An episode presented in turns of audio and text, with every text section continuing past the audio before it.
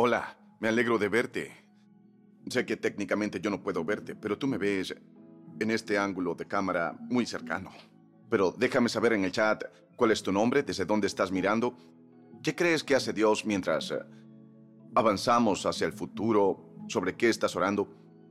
Déjame saber que estás aquí y antes de que llegue a este mensaje, y estoy emocionado de que lo escuches, hombre, de verdad, quédate con él porque, porque lo vale, realmente lo vale. Y quiero que seas parte de esto. También quiero que seas parte de nuestra ofrenda de fin de año, aquí en el ministerio. Lo hacemos cada año. Dios me guió a empezar a hacer esto al principio de la iglesia y es realmente especial ver que todos nosotros damos diezmos al ministerio, igual que miles de ustedes. Esta es tu familia de la iglesia, aunque vivas en otra parte del mundo, pero eres parte de Elevation Church y quiero agradecerte por tus donaciones. A aquellos de ustedes que dan diezmo, a aquellos que están dando por encima y más allá. Esta es nuestra expansión en la ofrenda de alcance que hacemos al final de cada año para que podamos seguir construyendo, seguir haciendo ah, iglesias crecientes y ver las celebraciones y las construcciones de campus y vestir a los que tienen frío y alimentar a los que tienen hambre y predicar el Evangelio de Jesucristo en todo el mundo. Esto es lo que hacemos, así que este año nos estamos reuniendo en torno a la palabra promesa. Siempre elegimos una palabra al final del año y la palabra que he elegido para nuestra iglesia este año es promesa. Nuestra promesa se centra en las promesas que Dios ha hecho y quiero que lo pongas en el chat. Somos gente de la promesa. No importa lo que pase en este mundo, tenemos una promesa de Dios y caminamos en esa promesa. Así que para aquellos que quieran ayudarnos pueden ir a elevationchurch.org y empezar a donar. Puede haber un enlace a continuación en donde estás viendo esto. No lo sé. Pero sí sé que estoy emocionado de que puedas escuchar esta palabra. Así que gracias por tu apoyo. Disfruta de la palabra. Nos vemos pronto. Deuteronomio capítulo 9. ¿Querrán un poco del capítulo 8 también? ¿De verdad? Veamos el capítulo 8 entonces. Vamos a ver el capítulo 8, versículo 15, hasta Deuteronomio 9, versículo 5. Lo estudié todo. Y solo quiero ser fiel para compartir con ustedes lo que Dios me ha dicho. Oigan, felicitaciones hoy. Preguntarán, ¿por qué nos estás felicitando? Porque lo lograron. Culminaron otro año Felicitaciones porque vinieron a la iglesia el domingo antes de Acción de Gracias. Lo que significa que Dios te dará un déficit automático de calorías. Así que va a ser increíble porque van a comer todo lo que quieran en el día de Acción de Gracias. Y nada de eso va a ir a las células de grasa. Todo va a ir a lugares donde va a producir un mejor físico. Bien, soy un falso profeta, necesito parar esto. Y leer la Biblia. La Biblia no dice nada de esto. Pero estoy contento de que estén aquí. Y profetizaré, nadie va a pelear en tu comida de acción de gracias. Porque vas a mantener tu boca cerrada cuando digan cosas que te hagan enojar. Un poco de práctica de mordida de lengua hoy. Deuteronomio capítulo 8, versículo 15. Escuchen esto, lo que Dios hizo. El Señor te guió a través del vasto y horrible desierto esa tierra reseca y sedienta, llena de serpientes venenosas y escorpiones. Te dio el agua que hizo brotar de la más dura roca. En el desierto te alimentó con maná. Ninguno de ustedes, Dios nunca alimentó a ninguno de ustedes. Pensé que estábamos hablando de algún grupo histórico, Pastor Steven. No, estoy hablando de ustedes, de lo que Dios hizo por ustedes en temporadas de sus vidas que ustedes no vieron, pero Él hizo un camino. Bien. Estamos en sintonía ahora. Porque todos hemos estado en un desierto, pero hemos visto la provisión de Dios en esos lugares difíciles. Así que eso es de lo que estamos hablando. En el desierto te alimentó con maná, comida que jamás conocieron tus antepasados. Así te humilló y te puso a prueba, para que a fin de cuentas te fuera bien. No se te ocurra pensar, esta riqueza es fruto de mi poder y de la fuerza de mis manos. Recuerda, al Señor tu Dios, porque Él es quien te da el poder para producir esa riqueza. Se ha confirmado hoy el pacto que bajo juramento hizo con tus antepasados. Si llegas a olvidar al Señor tu Dios y sigues a otros dioses para adorarlos e inclinarte ante ellos, testifico hoy en contra tuya que ciertamente serás destruido. Si no obedeces al Señor tu Dios, te sucederá lo mismo que las naciones que el Señor irá destruyendo a tu paso. Ahora versículo 1, capítulo 9. Escucha, Israel, hoy vas a cruzar el Jordán para entrar y desposeer a las naciones más grandes y fuertes que tú, que habitan en grandes ciudades con muros que llegan hasta el cielo. Esa gente es poderosa y de gran estatura. Son los anaquitas. Tú ya los conoces. Y sabes que de ellos se dice, ¿quién puede oponerse a los descendientes de Anac? Pero tú entiende bien, hoy, que el Señor, tu Dios, avanzará al frente de ti y que los destruirá como un fuego consumidor y los someterá a tu poder. Tú los expulsarás y los aniquilarás enseguida, tal como el Señor te lo ha prometido. Sigo. Cuando el Señor tu Dios los haya arrojado lejos de ti, no vayas a pensar, el Señor me ha traído hasta aquí por mi propia justicia para tomar posesión de esta tierra. No, el Señor expulsará a esas naciones por la maldad que las caracteriza, de modo que no es por tu justicia. Dile al de tu lado que no es tan bueno. De modo que no es por tu justicia ni por tu rectitud. No se ofendan, lo que digo es lo que la Biblia dice. De modo que no es por tu justicia ni por tu rectitud por lo que vas a tomar posesión de su tierra.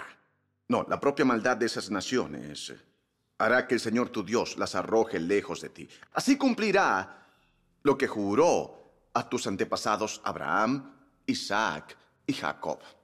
Digamos amén a la palabra de Dios. El título de este mensaje es ya he estado aquí. Ya he estado aquí. Habla tu palabra, Señor. Estamos escuchando en el nombre de Jesús. Amén. Toca a alguien cerca de tu asiento y di, esta no es mi primera vez. Ya he estado aquí. Amén. Tus hijos a veces tienden a recordar cosas que desearías que olvidaran. Y olvidan cosas que realmente pensabas que recordarían. Hay una cosa que pasó en vacaciones hace como ocho años que mis hijos nunca me dejarán olvidar. Perdí un pequeño, um, no un AirPod, pero era un, se llamaba un Jaybird, pequeño auricular, una pequeña cosa de auriculares. Lo perdí. Y lo perdí. Y perdí la cabeza porque perdí esta cosa. Fue estúpido, estaba frito y quemado. Ya saben cómo es a veces. Estás como, ¿por qué? E, e, esto no es sobre el, el Jaybird. Esto es sobre algo más. Y lo recuerdan. No lo ansea ninguno de ellos a través de la habitación. pero lo recuerdan. Cuando mamá tuvo que apartarlos y decir, vamos a apartar un poco despacio, eso funciona. Ellos lo recuerdan. Lo recuerdan a razón de una vez por semana. ¿Recuerdan ese tiempo con el Jaybird? No la vez que fuimos a Singapur, la vez con el Jaybird. Esto es una locura. Y luego uno de mis hijos, realmente no recuerdo cuál, lo, lo llamaría totalmente si lo hiciera. Pero fuimos a un partido de la NFL y alguien le preguntó si ese era su primer partido de la NFL, la primera vez que iba. Y él dijo, sí, es mi primer partido. Y yo le tiré del brazo y le dije, este es tu tercer partido de la NFL. Él había estado en dos partidos antes, dos partidos de la NFL. Entró en el vestuario de uno y luchó con un receptor abierto y conoció a un mariscal de campo. Sí, este es mi primer partido de la NFL. Así es como va a ser. Voy a hacer cosas locas por ti toda tu vida, cosas increíbles que los niños solo sueñan. Y vas a hablar sobre el Jaybird, que me desquició una vez y te hizo conocerme molesto. ¿Bien? Ahora, quiero llamar la atención de este texto. Y es que los hijos de Dios hacen lo mismo. ¿Pusieron NyQuil en una taza de comunión antes de llegar hoy? Me siento un poco adormecido. Los hijos de Dios tienden a recordar las cosas equivocadas, olvidando su fidelidad y enfocándose en cosas que en el gran esquema de las cosas no importan mucho y, Esta, esta escritura de Deuteronomio capítulo 9 versículo 1 es para mí muy agridulce. Porque tienes al hombre de Dios Moisés, quien por supuesto los ha guiado hasta aquí y los está preparando para ir a una tierra que Dios les ha prometido a ellos. Pero Él no va con ellos. Dos cosas que quiero que noten de Deuteronomio 9, versículo 1. Ponlo en la pantalla, por favor. Escucha, Israel, hoy vas a cruzar el Jordán. De alguna manera eso es emocionante. Ustedes están ahora a punto de cruzar el Jordán. Pero hay algo acerca de esto que es muy triste también. La palabra ustedes y la palabra ahora. Verán, cuando Él dice ustedes, Él no está diciendo nosotros, porque Él no puede ir. Porque Él tuvo la oportunidad de ir, pero Él no tuvo la fe para ir. Porque Él tuvo la oportunidad de entrar, pero Él no le creyó a Dios lo suficiente para entrar. Ustedes van, Él está diciendo a la próxima generación, van a ir a esta tierra que Dios prometió, van a ir a esta tierra que fluye leche y miel, están a punto de ver a Dios hacer cosas asombrosas, están a punto de ser testigos de milagro tras milagro, están a punto de asentarse en algo que Dios dijo siglos antes de que nacieran, están a punto de entrar a la tierra ahora. Vean, esa palabra se me dijo a mí también, es la palabra ahora, porque ellos podrían haber estado en la tierra 40 años antes. ¿No es una cosa terrible llegar a un lugar en tu vida donde dices, sabes, tuve la oportunidad de hacer eso, tuve la, tuve la oportunidad de hacerlo?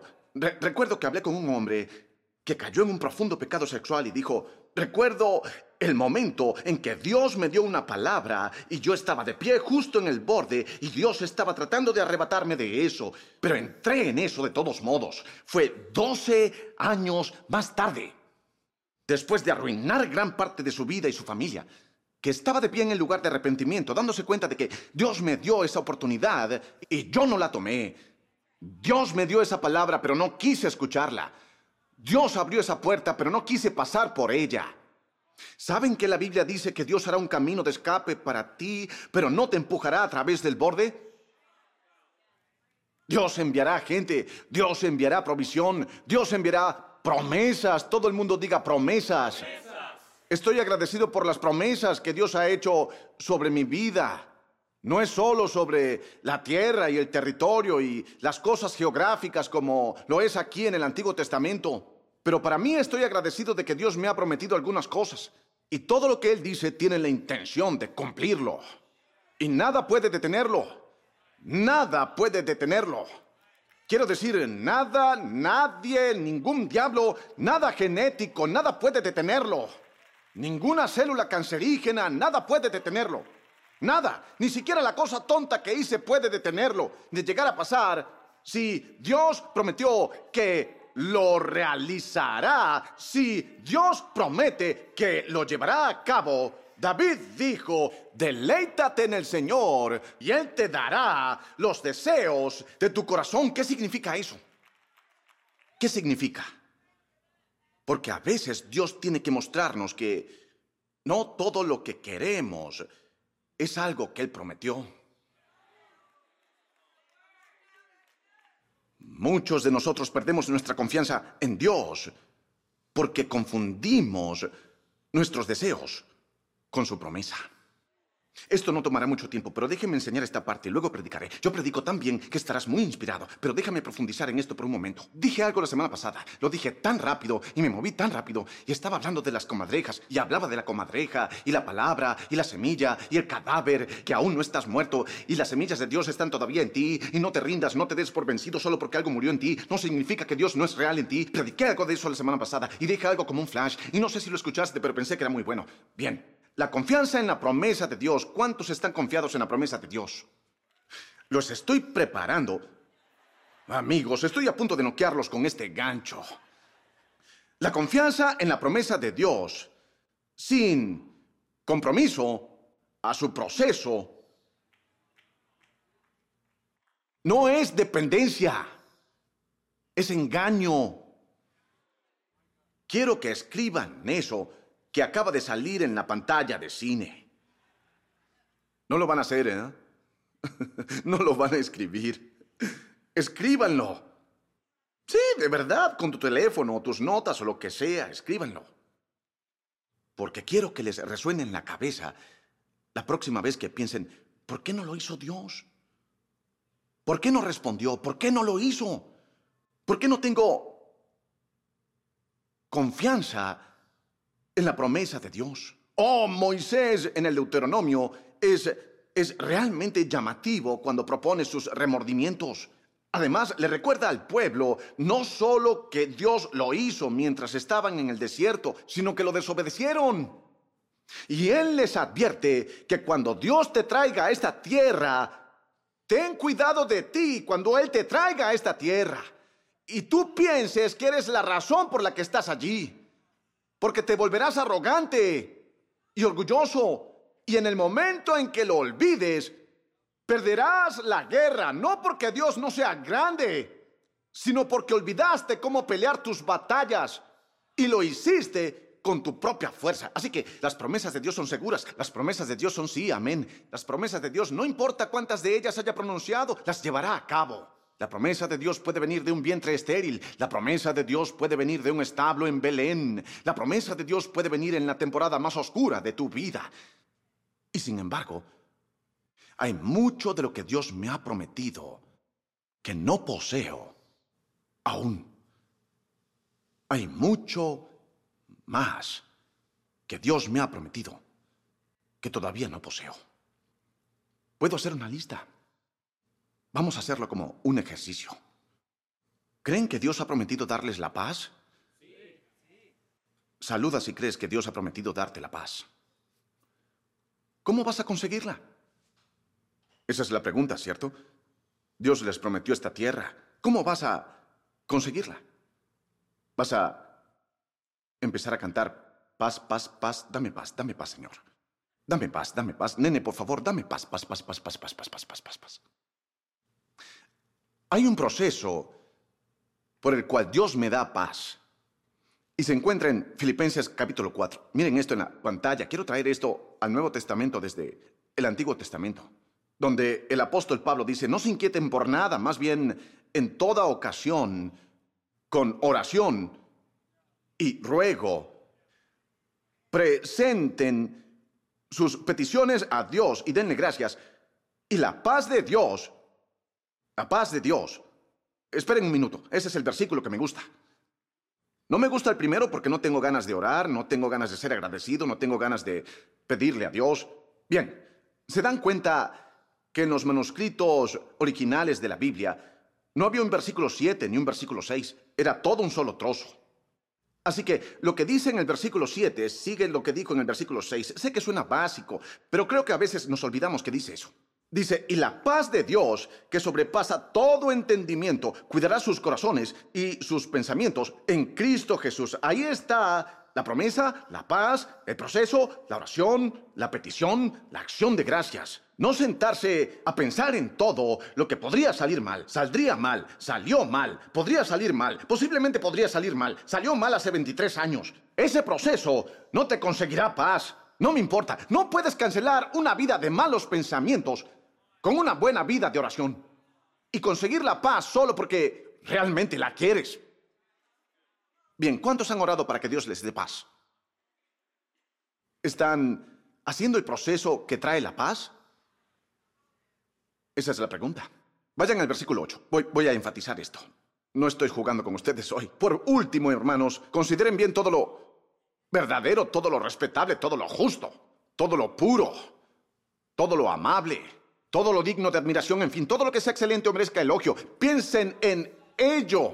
Pongan en práctica lo que de mí han aprendido, recibido y oído y lo que han visto en mí. Y el Dios de paz estará con ustedes. Oh, espera, yo pensé que Dios iba a estar conmigo, no importa lo que sea, es una promesa, sí, Él estará contigo. Pero tú no recibirás su paz si no quieres tener sus pensamientos. Simplemente no lo harás. Tú, tú no puedes llenar tu cabeza con lo que sea, porque luego la fe se manifestará según lo que llenaste tu cabeza. Tú no puedes solo atiborrarte de lo que sea y luego citar un versículo de la Biblia encima de las cosas que devoraste y pedirle a Dios que lo cancele, porque Él no puede, porque es una promesa. No es automática. Pero Dios promete, aunque no es automático. Una vez me gusta contar historias sobre mis hijos. Ellos tenían sus manos debajo de este grifo. Esto fue cuando eran muy pequeños. Creo que era Graham. Y él estaba esperando que el agua saliera. Y había una perilla. Y me quedé allí, lo observé por un tiempo, no lo sé, unos 30 segundos. Porque quería ver cuánto tiempo te quedas allí y esperas que algo salga. Y no haces nada para producirlo. Él podría haber concluido que no hay agua, porque un niño de cinco años no quiere lavarse las manos de todos modos, así que podría haberse alejado. El agua no funciona. Veo a la gente todo el tiempo que viene a la iglesia y dice, no funcionó. Eso no funcionó. ¿Sabes qué? No hay agua, no funcionó, lo intenté, intenté hacerlo, no intentaste hacerlo. Sacaste la promesa fuera de contexto y la tomaste como un analgésico que te hizo sentir mejor por cuatro horas, pero no produjo lo que pudo haber producido en tu vida. Porque la palabra de Dios no es una píldora para ser ingerida, es una semilla para ser plantada. Y si la plantas, el proceso comenzará a producir el potencial de la semilla. No, pero nos rendimos muy fácilmente. La primera vez que sentimos miedo dejamos ir a la fe. La primera vez que nos rechazan, empezamos a esperar más rechazo. Así que ahora no queremos ir, ahora no queremos intentarlo, ahora no queremos hacerlo, ahora es demasiado difícil, ahora supongo que Dios no dijo realmente eso, supongo que Dios no quiso realmente que yo pasara, supongo que nunca voy a entrar en ello. Esa es una forma de verlo, pero quizás otra forma de verlo es que no has permitido completamente que el proceso complete su trabajo perfecto en tu vida y si vuelves al proceso, ves que la promesa se hace realidad. Porque lo que es una locura es que nada ha cambiado acerca de la promesa en los 40 años desde que Moisés habló por última vez. Él ya ha estado aquí. Ha estado en este lugar exacto, pero ahora, porque golpeó la roca dos veces en lugar de hablarle como Dios le dijo, Dios dijo, no confíes en mí lo suficiente como para dejarte entrar. No es que no fuera suficiente para entrar, sino que no confiaba en Dios lo suficiente para entrar. ¿Ven la diferencia? Uno es que no lo tengo y el otro es que no lo haré. Vivimos en un tiempo porque esta escritura no es buena para esta cultura sensible, donde todos quieren que Dios les dé lo que les ha dicho a ellos. Y es por eso que la corrección generacional es apropiada en la escritura. Esta escritura es generacionalmente apropiada porque solo aquellos que tenían 20 años de edad o menos llegan a la tierra prometida. Todos los demás o murieron en el desierto o se quedan allí. Así que Moisés es muy triste para mí los está preparando para algo en lo que él no participará. Y mientras lo hace, puedes escuchar que les está dando palabras de fe.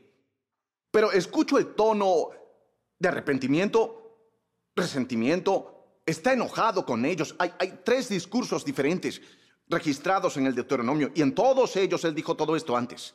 Pero lo está diciendo de nuevo. Y ahora se los dice a ellos para hacerles saber que aunque ya han estado en este lugar antes, va a ser diferente esta vez. Van a hacer lo que nosotros no pudimos hacer, porque van a creer lo que nosotros no creíamos. Así que van a ver lo que nosotros no vimos. Pero tuvimos la misma promesa. Pero vas a hacer con la promesa lo que nosotros no hicimos con la promesa lo que nosotros no haríamos con la promesa si mantienes tus ojos en Dios. Y si sigues adelante creyendo que Dios está contigo, lo vas a ver de hecho. Él básicamente asume que van a tomar la tierra. Solo les advierte que cuando lo hagan necesitan recordar quién los trajo a ella. Me encanta. Él dijo que has estado en el desierto por mucho tiempo. Y es gracioso lo del desierto porque un desierto es un lugar, como dije la semana pasada, entre lugares, donde Dios te enseña cosas, donde necesitas saber a dónde vas. El desierto. El desierto es el lugar donde Dios te prepara para lo que tiene para ti.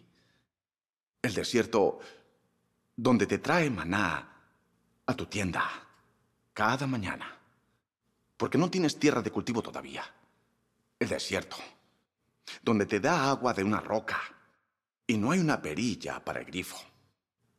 Solo comienza a fluir el desierto.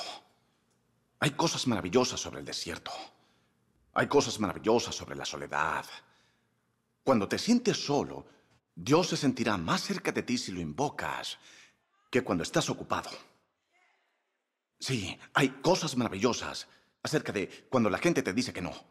Porque cuando la gente te dice que no, Dios tiene esta manera de poner un sí en tu espíritu que ni siquiera puedes explicar. Es una cosa maravillosa acerca de ciertas lágrimas que lloramos porque Dios las enjuga.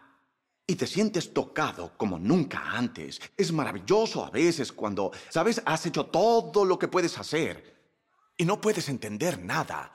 Y Dios dice, puedo con esto. Mire este maná. Uh, abre tu tienda. Uh, cada mañana van a haber nuevas misericordias con cada salida del sol. Son cosas maravillosas. Había sido alimentado por la mano de Dios, donde Dios simplemente dejó algo para ti y dijiste, oh, esto es maravilloso. Yo ni siquiera sabía cómo, pero Dios hizo eso por mí. Yo ni siquiera conocía a esas personas, pero ellos pagaron mi gasolina en la bomba. Yo ni siquiera conocía a esas personas. Ellos me pararon y me animaron. Son algunas cosas maravillosas que ocurren en el desierto. Dios dejó caer cosas para ti en el desierto. Dios hizo cosas por ti en el desierto. Dios se aseguró de que tuvieras ropa para usar en el desierto. Que no te quedara pequeña, que si quieres tirándose contigo en el desierto. Se aseguró de que tus pies no se hincharan en el desierto. Es un lugar de provisión sobrenatural, pero si te quedas allí demasiado tiempo,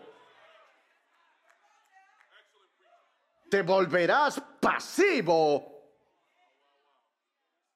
esperando una promesa, cuando Dios quiere darte el poder de poseer por fe.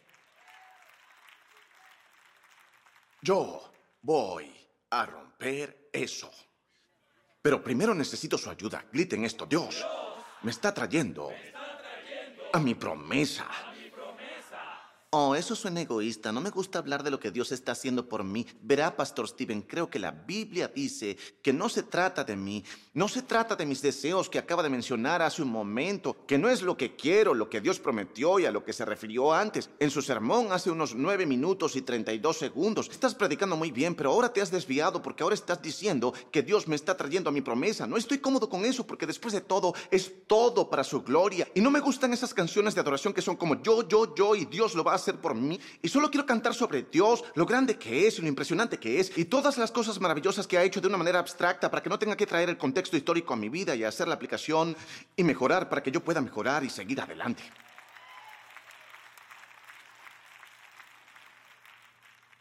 No sé de dónde me vino eso, no sé lo que acabo de decir. Es...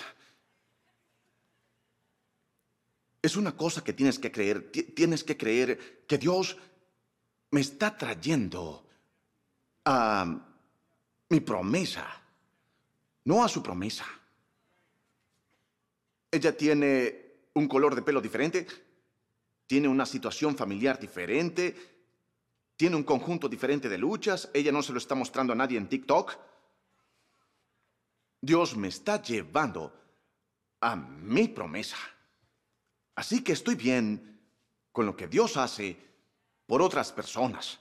No tengo celos, no tengo envidia, no tengo prisa, no me voy a romper el cuello corriendo por carriles que Dios no ha despejado para mí. Dios me está trayendo a mí. Tengan cuidado, gente. Podría empezar a predicar, podría empezar a predicar. Solo quiero enseñarles esto para que sepan que Dios les está trayendo a través de la temporada del desierto, a través de las partes difíciles. Y el desierto es importante porque es donde Dios te tamiza. El desierto es donde Dios tamiza el trigo de su promesa, de aquello que yo quería. El desierto es un tamizador donde Dios me deja en claro lo que realmente importa. El desierto es un lugar donde Dios me enseña que puedo prescindir de muchas de las cosas que creo que necesito. El desierto está ahí para enseñarme que si mi madre y mi padre me abandonan, entonces el Señor me recogerá. El desierto está ahí para enseñarme que puede que no haya una fuente, pero hay una roca. Y que Dios puede sacar agua de los lugares difíciles. Que Dios puede sacar bendiciones de los lugares estériles. El desierto es maravilloso, pero hay un problema con el desierto. Si te quedas ahí demasiado tiempo, te acostumbrarás a que Dios te traiga todo. Y podrías estar tentado a olvidar que a veces Dios te lo trae y a veces te lleva a ti a eso. Esto es para las cinco personas que se han estado preguntando qué demonios está pasando en mi vida ahora mismo. Tendré los mismos amigos que solía tener. Ya no siento lo mismo que solía sentir, ya no puedo depender de lo que solía depender, ya no funciona como solía funcionar y has estado tentado a perder la confianza en Dios. Pero no pierdas tu fe por esto, no. Solo cambia tu enfoque. No es que Dios se haya ido, Él solo te está tamizando para que cuando te lleve a la próxima cosa que Él quiere que hagas, estés listo para ello. Es la preparación, bebé. Este es mi campo de entrenamiento. Esta es mi palabra de preparación. Esta es mi temporada de preparación. Esta es mi temporada de construcción de las bases. Así que tengo algo fuerte para estar en Dios. Oh Dios, lo siento. Me estoy preparando, me estoy preparando. Ahora, esto aprendí, esto aprendí. Así que cuando no obtienes lo que quieres de Dios, ¿cuántos han tenido eso en algún momento en 2022? Todos oren conmigo. Si no levantan las manos no podrán orar conmigo. Pero no quiero molestarles con eso. Cuando todo lo que sucede es que estás pendiente de las ventas y cuando quieres comprarlo... Oh, Dios. Pero les diré esto. Tienes una elección que hacer como ellos tenían una elección que hacer. Cuando no sucede como quieres, levanta tu mano otra vez si había algo que querías que Dios hiciera, algo que querías que Dios diera. Aquí están tus opciones. Puedes perder la confianza o la puerta número dos. Puedes perder la confianza. Me encanta jugar a los juegos de prefieres con la gente. Mi regla es que cuando digo prefieres y digo la primera cosa, si van con eso antes de que escuchen lo que viene a continuación, voy a hacer la segunda cosa tan horrible que, que va a ser clasificación R, hombre. Te diré que lo llevaré tan lejos como sea necesario. Así que, ¿prefieres... ¿Prefieres perder la confianza en lo que Dios prometió o ganar claridad para ver realmente, oh, esto es lo que importa. Oh, y muchas personas lo hacen cuando, oh, no hay agua, me voy de aquí. Oh, no tengo paz, así que regresaré. Y, yo eh, elegí este texto porque una línea muy inusual, una línea muy inusual, en el versículo 2, saben que él dice que estás a punto de cruzar ellos van a ser más grandes y más fuertes que tú. mira esto como lo malo de un discurso de motivación que Moisés dio. No es de extrañar que no fue a la tierra prometida, hombre. Este pedazo apesta. Hagamos el discurso completo, al menos los primeros tres versículos. Vayamos al uno. Escuchen qué tan malo es esto. Moisés no es un motivador. Él no lo es, es un liberador, Dios lo usó, pero él siempre está dudando de sí mismo, él siempre está enojado con ellos, él siempre dice, Dios, esta gente que me diste no hará lo que deberían. Dios le dice que eso es porque te los di como líder, así que haz que lo hagan, y no lo hace, y por eso no va a entrar, y tú tienes esa opción. Así que ahora les dice lo que van a hacer, escucha Israel, hoy vas a cruzar el Jordán para entrar y desposeer a naciones. Pensé que íbamos a comer uvas, así es, pero antes de comer uvas vas a tener que luchar con gigantes. No gritaron. Señor, ¿he escogido el versículo equivocado? Este es el, este es el proceso que estás a punto de cruzar, la promesa. Y vas a despojar a las naciones. El proceso que es donde Dios te tiene en este momento. No significa que no sea bueno, no significa que no te haya llamado, no significa que no esté contigo, no significa que no lo tengas. Solo significa que hay algunos problemas que vienen con la promesa. y Dios los vio todos. Bien, no puedo hacerlo porque, mira, tengo esta cosa en mi vida. ¿Y Dios no sabía eso? Así que Dios no sabía que luchabas con eso. Dios no sabía que sucumbirías a esa adicción. ¿Dios no sabía eso? ¿Confías en Él o no? ¿Lo sabía o no lo sabía? ¿Soberano o no? ¿Es Dios o no? Escucha Israel, hoy vas a cruzar el Jordán para entrar y desposeer a naciones y vean lo que dice, más grandes y fuertes que tú. Vaya. Imagínate decirle esto a tu equipo antes de salir. Grandes ciudades que tienen muros hasta el cielo. Oh, eso es un pequeño presagio de Jericó. Estamos a punto de derribar esos muros después de siete días, pero eso no es todavía. Versículo 2. Esa gente es poderosa y de gran estatura. Aquí está el mensaje, aquí está el mensaje. Anaquitas. Anaquitas. Solo un nombre. Despierta el miedo en el corazón de todos los israelitas, como cuando solían decir Mufasa en el Rey León. Así es como le sonaba a ellos. Vinieron de los Nefilim. Génesis 6, búsquenlo, es más espeluznante, extraño, retorcido. Dice que los hijos de Dios vinieron a las hijas de los hombres y los Nefilim nacieron. Y los Nefilim tuvieron descendientes llamados los Anaquitas. Y cuando fueron a la tierra para espiarla, volvieron 40 años antes diciendo, hay Anaquitas. Así que, como dice Moisés, es una acusación contra su generación que los mantuvo fuera de lo que Dios les estaba trayendo. Y dijo que todavía están allí.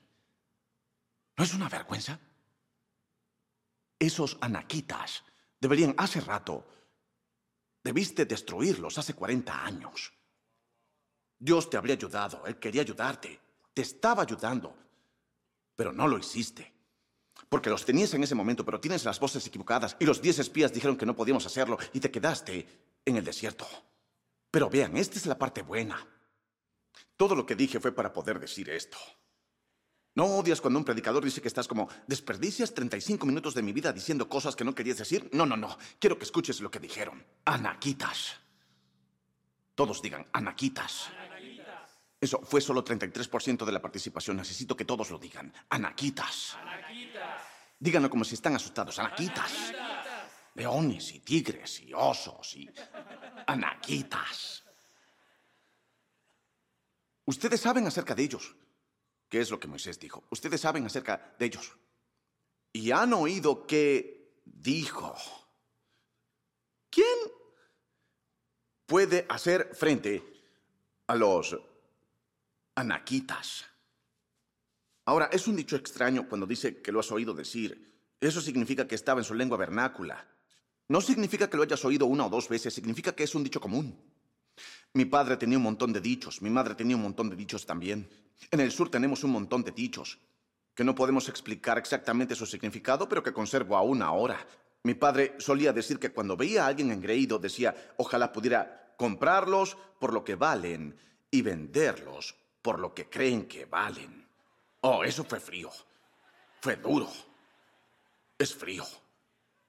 Mi madre solía ver las noticias y hablaban de la injusticia o del asesinato. Ella decía que Dios iba a ser un agujero en medio de la tierra y que se iba a tragar todo el mundo y que iba a empezar en California. ¿Por qué aplauden? Es tan divertido. Ustedes siempre lo dicen, Dios va a ser un agujero. Eso es aterrador para un niño de seis años. Oh, la primera vez que fue a California tuve un poco de estrés postraumático. Tenía 30 años y todavía estaba asustado. Lo escuché toda mi vida, toda mi vida, toda mi vida. Ahora, ahora, ¿no es una cosa extraña tener un dicho? ¿Quién puede oponerse a los descendientes de Anak? Ponlo de nuevo en la pantalla. ¿Quién puede oponerse a los descendientes de Anak? Supongo que tienes que ser de allí para hacerlo. Porque esto no suena como algo que se dice sin que lo provoquen. Es como decir, ¿qué tal? O cómo te va, lo cual no significa cómo te va realmente. No quiero que respondas a esa pregunta. Solo estoy diciendo algo educado. Solo digo cómo te va. Pero si respondes, realmente me voy a aburrir, ¿sí? Así que no quiero decir cómo estás. Esto no es casual. Y no es sin provocación. Esto es una respuesta a una pregunta. que debe haber sido hecha en algún momento, ponla de nuevo, es, es tan importante, debo hacer que vean esto. ¿Quién puede oponerse a los descendientes de Anak? Esas cosas no se dicen al azar. Ya saben, ¿cómo estás? ¿Quién puede oponerse a los descendientes de Anak? No es algo que se diga sin provocación, ¿sí? Como si algo viniera antes de eso. Pero no es así. ¿Por qué es un dicho tan común que antes de que Moisés muera, gente, está a semanas de morir? Bueno, va a ser enterrado. Dios lo va a llevar y lo va a esconder de los israelitas para que no vuelvan a donde Moisés está, para que no vuelvan a donde estaba Moisés, para que sigan adelante, porque Dios hará lo que tenga que hacer en tu vida para que sigas adelante en lo que te está trayendo. Lo hará. Y Moisés dice, y sabes que de ellos se dice, ¿quién puede oponerse a los descendientes de Anak. ¿Por qué dirías eso? A menos que te preguntaran, ¿por qué no entramos en la tierra prometida? Tenemos que imaginar que una conversación ocurrió en algún momento entre estos niños que eran muy pequeños, cuando originalmente tuvieron la oportunidad, y la generación que murió en el desierto porque no tenían la fe para entrar. Y tal vez podrías preguntar un día, oye, ¿No le dijo Dios a Abraham y a Isaac y a Jacob que nos iba a llevar a una tierra que fluye leche y miel? Si lo hizo, hijo. ¿Y por qué no estamos allí? Anaquitas. Bueno, ¿por qué no lucharon contra los anaquitas? ¿No es Dios más grande que cualquier otro enemigo? Y tal vez habrían dicho, ¿quién puede oponerse a los descendientes de Anak, se había convertido en una respuesta arraigada para una generación incrédula. Se había convertido en una excusa tan arraigada que ahora era un dicho popular. Bueno, quiero decir, ¿quién puede oponerse a los descendientes de Anak? ¿Quién puede oponerse? Ellos son demasiado grandes, demasiado fuertes. Es muy arriesgado, nadie puede hacerlo. Gente, quiero decir algo desde un corazón pastoral, así que inclínate cuando digo esto como si estuviéramos hablando uno a uno. Me preocupa mucho que pongamos etiquetas a las cosas para evitar tener que trabajar para superarlas. Especialmente en este día en el que vivimos.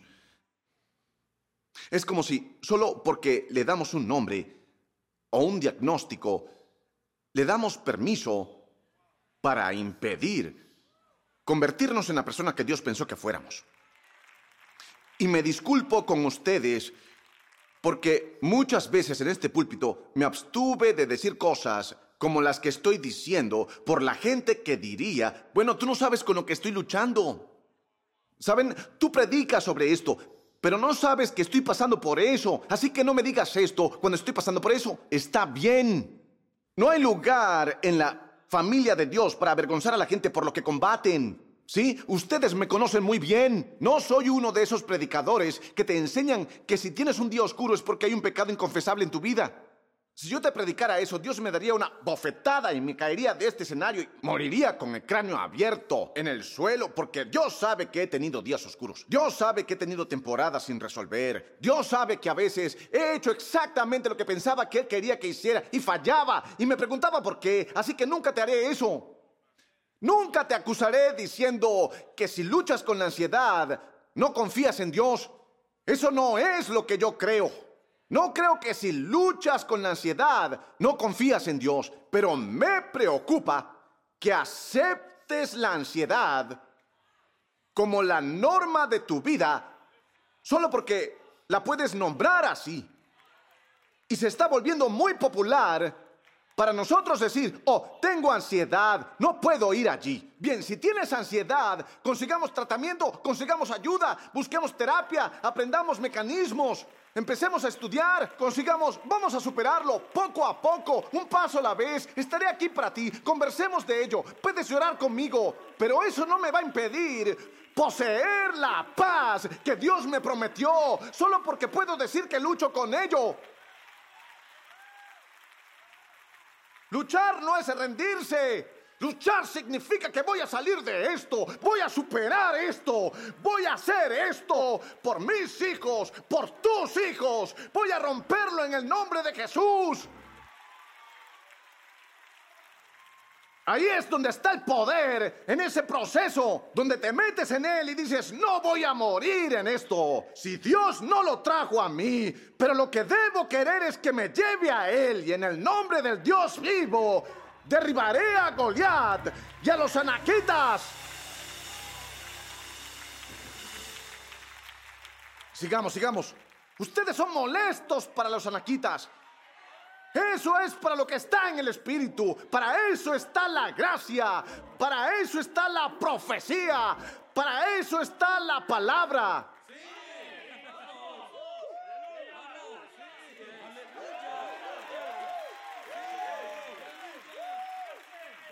No te rindes a algo solo porque luchas con ello. Hablé con un hombre una vez y dijo, me gusta el porno.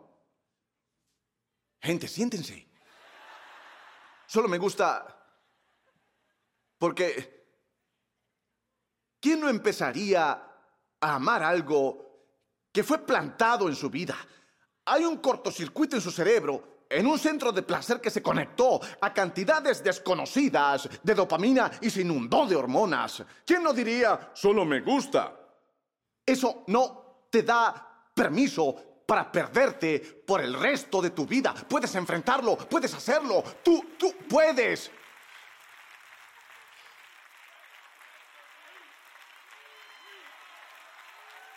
Hay, ciertas cosas, hombre, nos damos permiso nosotros mismos. Una pareja joven me estaba diciendo, solo estoy diciendo lo que la gente me dice, pero no les diré quiénes son. Así que estaría bien, ¿saben? Solo protegeré los nombres. ¿Cómo es que se dice? Cambiar los nombres para proteger a los culpables. Verán, bien, predicar así está pasado de moda. La pureza sexual, no puedes permanecer sexualmente puro en este tiempo y época. Es demasiado. Ya saben, vemos demasiado en ah, TikTok y esto y lo otro. Y no es solo, incluso estos valores, ni siquiera se aplican más a Nakitas. ¿Quién puede oponerse a los descendientes de Anak? Digo, vamos, no puedes esperar que me mantenga sexualmente puro. ¿O sí?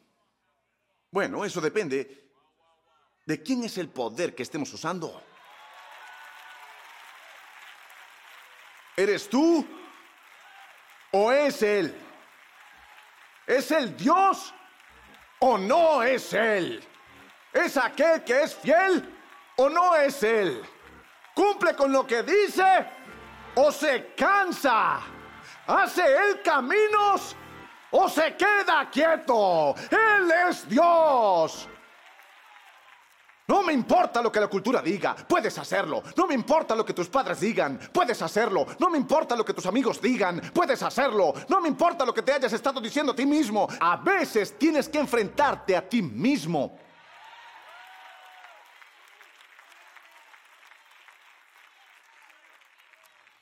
Anaquitas. Anaquitas. ¿Quién puede oponerse a los descendientes de Anak? Le pregunté a Abby una vez, no lo recordarás, eras muy pequeña y precoz como ahora. Y me dijo, yo dije, ¿cómo te hiciste tan hermosa? Y me dijo, ah, Dios. Casi quería llamar a este mensaje, ah, Dios. Porque estaba intentando responder a esa pregunta que tenía. ¿Quién puede oponerse a los descendientes de Anak. Uh,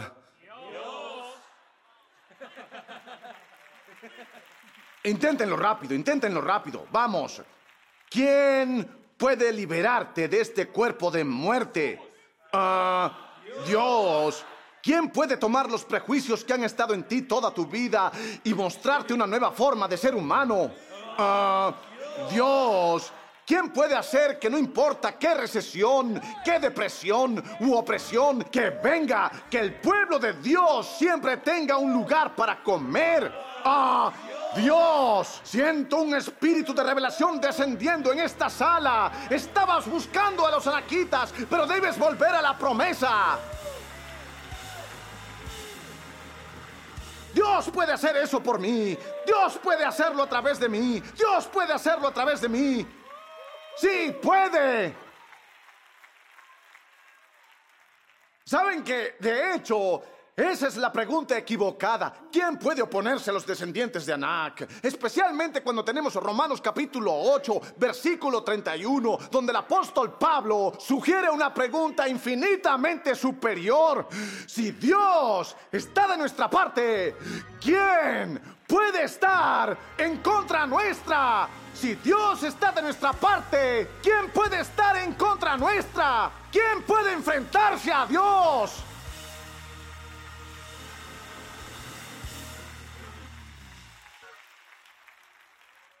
Así que por eso voy hacia ello, por eso me muevo a través de ello, por eso avanzo a través de esta temporada, porque tengo una pregunta mejor. No quién puede oponerse a los descendientes de Anak, sino quién puede oponerse al propósito de un Dios poderoso que convirtió la nada en algo, que multiplicó algo en algo más y que está tocando y redimiendo cada vida que se rinde hoy ante Él, que puede tomar cinco panes y dos peces y alimentar a toda una multitud hambrienta en el desierto. ¿Quién trajo el maná a las tiendas? ¿Quién trajo agua de la roca? Ah, Dios. Esto es lo que ha dicho que voy a hacer. Esto es lo que ha dicho que voy a hacer. ¿Listos? ¿Te has sentido intimidado? ¿Te has sentido inseguro? Has estado dando vueltas y vueltas en este desierto, hablando sobre quién puede superar esto. ¿Cómo podría hacerlo? Él dijo, no es tu justicia la que te trajo aquí para empezar. Nunca ha sido sobre ti. No te elegí, no puse mi mano sobre ti por algo bueno en ti. Puse mi mano sobre ti por algo que me propuse para tu vida, que ni siquiera entendiste. Verán, esta es tu primera vez aquí, pero esto no es de Dios. Porque la Biblia dice que Dios irá delante de ti. Así que cuando me levante mañana por la mañana, tengo muchas cosas por las que estoy estresado. Voy a ser honesto contigo. Tengo algunos desafíos que no puedo resolver. Tengo algunas preguntas que no puedo responder. Tengo algunas dificultades que no he superado todavía. Pero Dios dice, cuando te despiertas mañana por la mañana, no pienses que me estoy despertando cuando lo haces.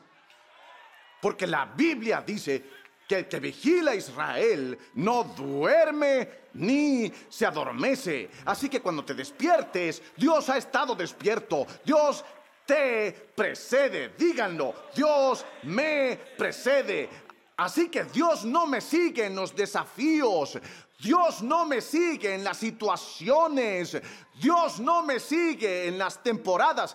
Él dice, cuando llegues, te he estado esperando, he estado preparando un lugar para ti, he preparado una mesa para ti, frente a tus enemigos, incluso si caminas por valles de sombra de muerte.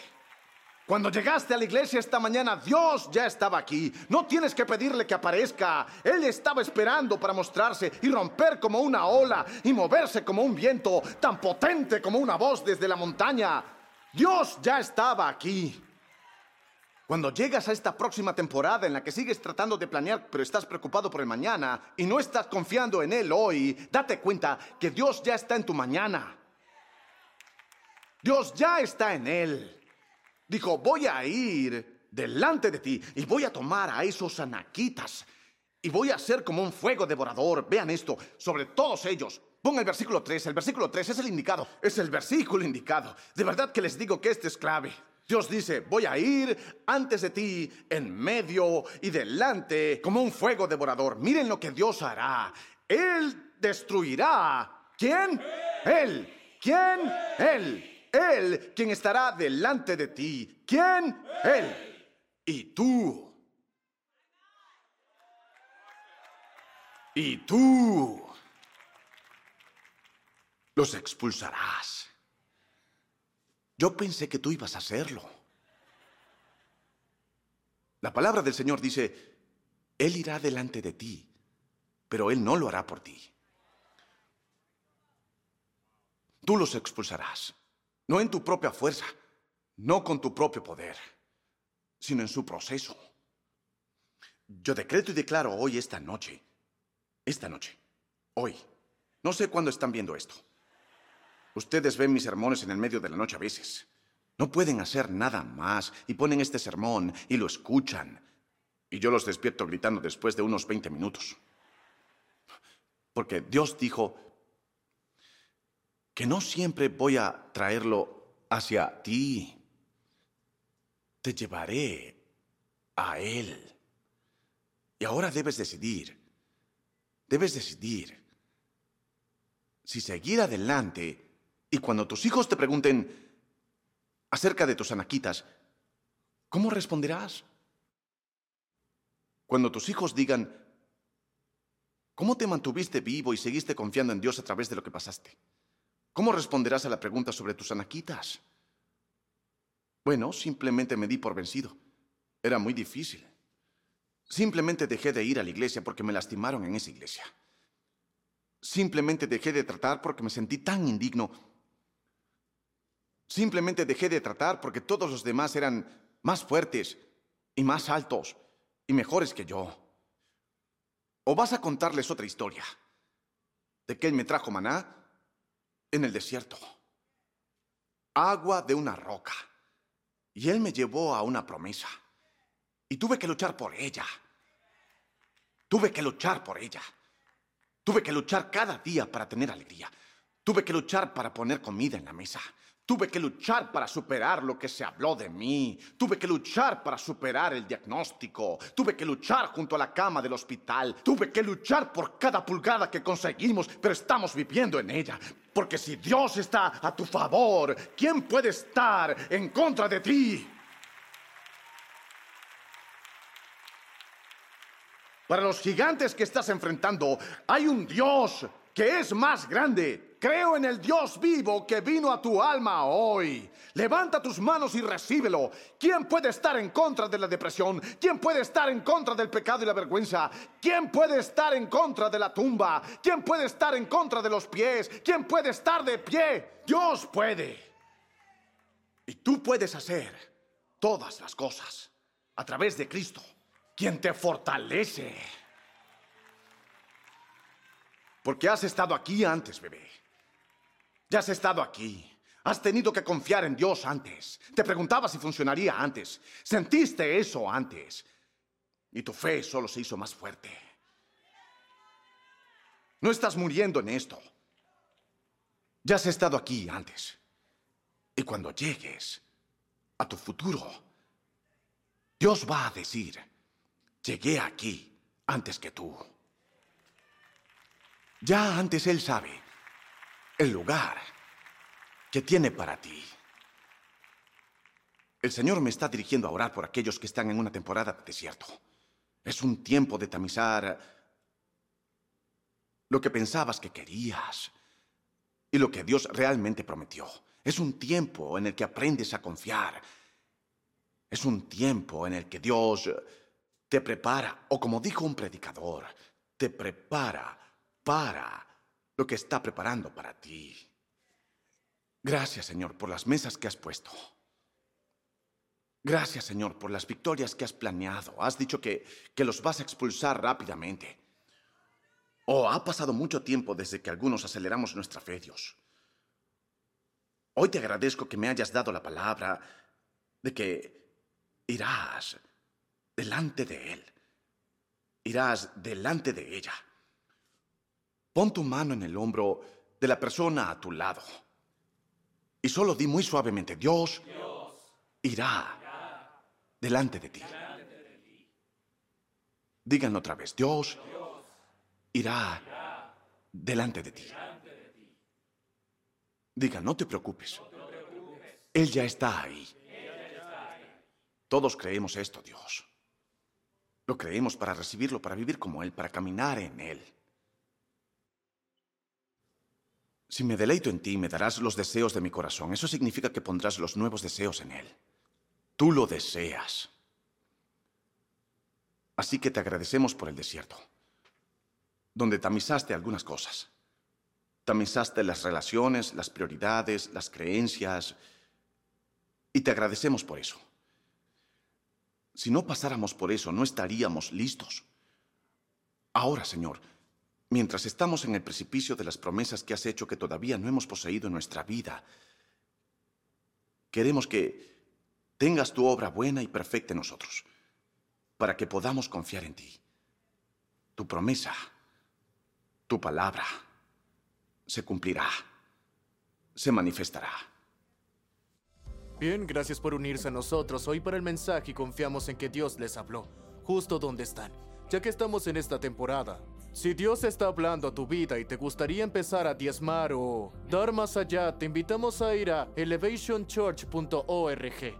Allí encontrarás toda la información disponible para que participes en la ofrenda de fin de año.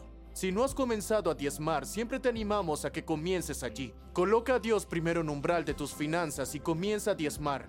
Y haz que sea parte de tu vida diaria. Si ya diezmas y te gustaría ir más allá y ayudar a expandir el ministerio aquí en Elevation Church, también puedes hacerlo en la ofrenda de fin de año. Todo lo que tienes que hacer es darle clic en el banner de elevationchurch.org. Selecciona el campus del que son parte y si son parte de nuestra comunidad en línea, selecciona en línea. Y si es parte de uno de nuestros lugares físicos, asegúrate que usted seleccione uno de los campus a continuación. Puede seleccionar la cantidad que le gustaría dar y ser una parte de todo lo que Dios está haciendo aquí en Elevation Church. De nuevo, gracias por ser una parte de la familia aquí. No podemos esperar a ver cómo Dios trabaja en y a través de su vida a medida de que abran sus manos. Y a Dios que te use donde estás. Gracias por ser parte. Dios te bendiga.